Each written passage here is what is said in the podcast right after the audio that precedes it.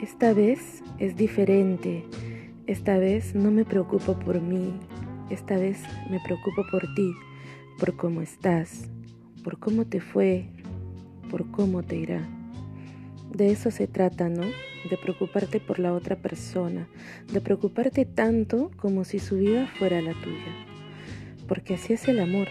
El amor te hace pensar el doble, ya no solo por ti misma, sino también por esa persona que forma parte importante de tu vida y hace que tu vida sea mejor cada día.